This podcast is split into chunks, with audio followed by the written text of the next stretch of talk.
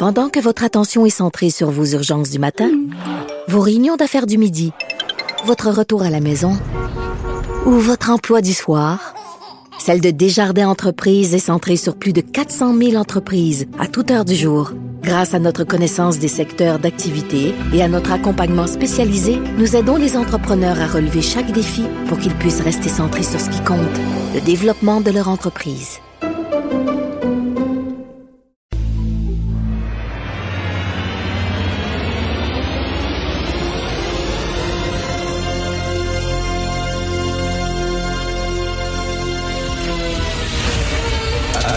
Attention, cette émission est laissée à la discrétion de l'auditeur. Les propos et les opinions tenues lors des deux prochaines heures peuvent choquer. Peuvent choquer. Oreilles sensibles s'abstenir. Richard Martineau. Martino. Un animateur pas comme les autres. Richard Martineau. Cube Radio. Bon vendredi tout le monde, merci d'écouter Cube Radio. Habillez-vous chaudement aujourd'hui. Il fait pas froid, il fait frette. C'est cinglant, c'est difficile à croire qu'on annonce jusqu'à 11 la semaine prochaine. Ça va être vraiment le printemps. Tu sais, quand tu te promènes, puis t'entends là, la neige fondre, puis ça fait glou-glou dans la rue, là, puis la glace fond. My God! On a le sourire, on a envie d'embrasser tout le monde qu'on rencontre. Ben non c'est la pandémie. faut faire attention. Est-ce que vous allez aller manger à Bromont, les gens de la région de Montréal? On ne le conseille pas.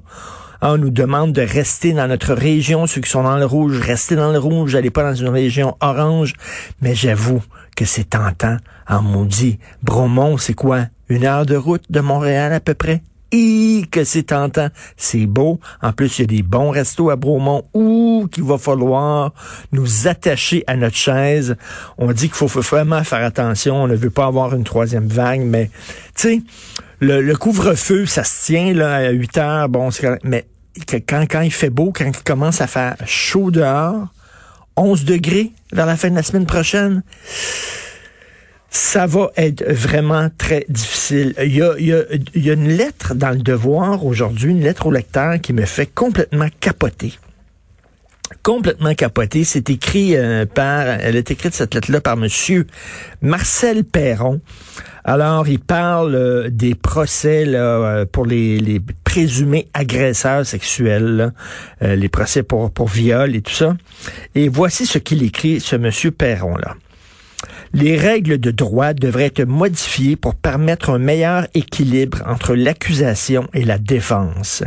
Ainsi, dans le cas de violence sexuelle, il devrait y avoir une modification du, droit criminel qui reconnaîtrait que l'accusé n'a plus le privilège de la présomption d'innocence.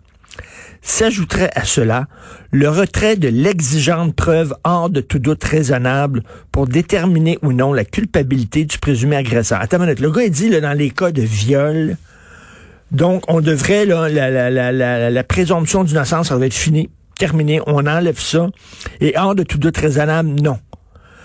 Donc tu serais reconnu coupable et ce sera à toi de prouver ton innocence, comme dans les pires pays. Hein, les pays qui sont comme ça avec des présomptions de culpabilité, c'est des pays auxquels on ne veut pas être associé absolument pas, c'est les dictatures. Et enlever le hors de tout doute raisonnable. Voyons donc. C'est complètement débile. Et tu sais, ça a pris des années là, pour qu'on ait un système de justice, justement, pour faire en sorte que des innocents ne soient pas enfermés. Et là, on est en train de, de vouloir tout scraper en disant, ben non, la présomption d'innocence, finalement, on va enlever ça, euh, hors de tout doute raisonnable, on va enlever ça. On est en train de, de, de, de rêver un système de justice où tu es reconnu coupable et tu dois prouver ton innocence. C'est complètement délirant.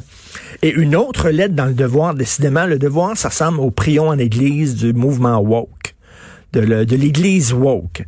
Alors, il y a deux, euh, deux étudiants en sociologie de l'Université de Montréal qui, euh, qui disent c'est pas vrai que la liberté d'expression est menacée sur les campus et tout ça. C'est absolument faux.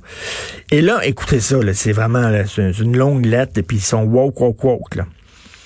Alors, euh, au risque de briser cette solide illusion héritée des Lumières, nous avançons que l'idée de la raison triomphante est paternaliste OK, tu es à l'université et tu dis que la raison finalement, c'est paternaliste, pas seulement autoritaire, paternaliste, c'est-à-dire, c'est en même temps, c'est misogyne. C'est les hommes qui ont inventé la raison.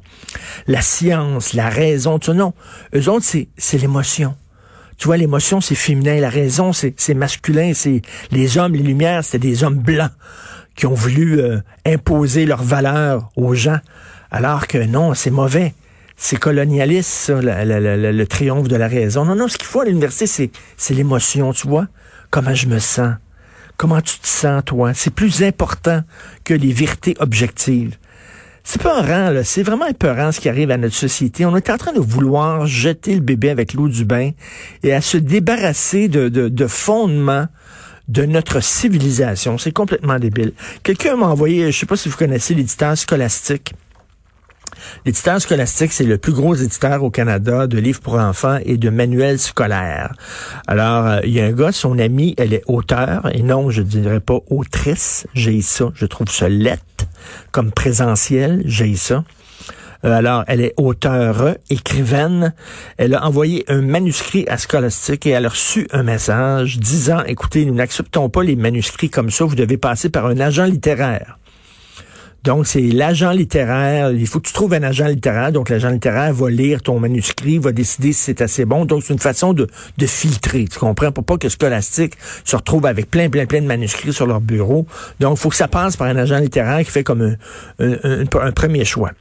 Sauf, sauf, si vous êtes un écrivain noir, si vous êtes un handicapé, un autochtone, un LGBTQI a2S+, je sais même pas ce que ça veut dire, j'ai aucune idée. LGBTQIA2S+, ou tout, ou si vous faites partie de tout autre groupe marginalisé. Marginalisé. Si t'es gros, donc t'as pas besoin d'agent littéraire, ou si t'es vieux, Hein, c'est assez marginalisé. Les vieux, tu pas besoin d'agent littéraire. C'est quoi tout autre groupe marginalisé? Là, tu peux envoyer ton manuscrit direct. Fait qu'elle était, la pauvre, elle était pas handicapée, elle était pas autochtone, elle était pas noire, elle était hétéro. Qu'est-ce que vous voulez de même? Chez ses parents sont très, très déçus, mais il faut l'accepter comme elle est. Elle est hétéro, puis elle fait pas partie d'aucun groupe marginalisé, donc elle se retrouve par le fait même marginalisée. Et oui, c'est ça maintenant. La marge, c'est la page et la page est devenue la marge. Bref, on vit dans une époque vraiment fantastique. Et est-ce que je suis le seul au monde à me crisser totalement de l'entrevue de Harry et Meghan Markle? Est-ce que ça me passe, mais alors 25 000 pieds par-dessus la tête? Bou ou ou, on fait pitié, bou ou ou. La monarchie, ils sont pas faits avec nous? Puis on est tellement écœuré d'être sous l'œil des médias qu'on a décidé d'accorder une entrevue à un média. Tout, tout, tout. Hein?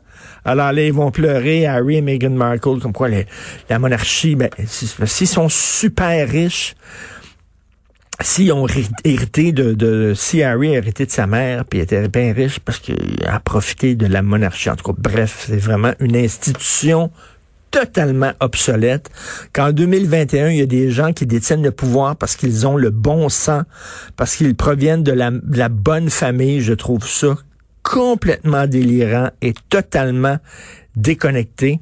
Et euh, en terminant, est-ce que vous pensez que les restaurateurs vont jouer à la police? Vraiment, me semble qu'ils ont autre chose à faire. Les restaurateurs en zone orange, là, déjà, les gens vont faire la queue avec le masque. Déjà, il faut qu'ils s'assurent, tu rentres, t'es ton masque, tu te promènes. Là. Euh, les serveurs, il faut qu'ils soient masqués. Toi, quand tu t'assois, t'enlèves ton masque. Puis bon, les, les, séparateurs entre les tables, vite. Puis en plus, on va leur demander, hey, monsieur, madame, pouvez-vous me donner votre permis de conduire pour que je puisse regarder si vous avez le droit de venir manger dans mon restaurant. Pensez-vous vraiment, si la personne veut pas montrer son, ou dit qu'il l'a oublié, vas-tu commencer à s'obstiner avec, puis tout ça? Voyons, c'est rêver totalement en couleur de penser ça, que les restaurateurs vont commencer à faire les cerbères devant leur commerce. Je pense qu'ils ont autre chose à faire. Vous écoutez Martineau.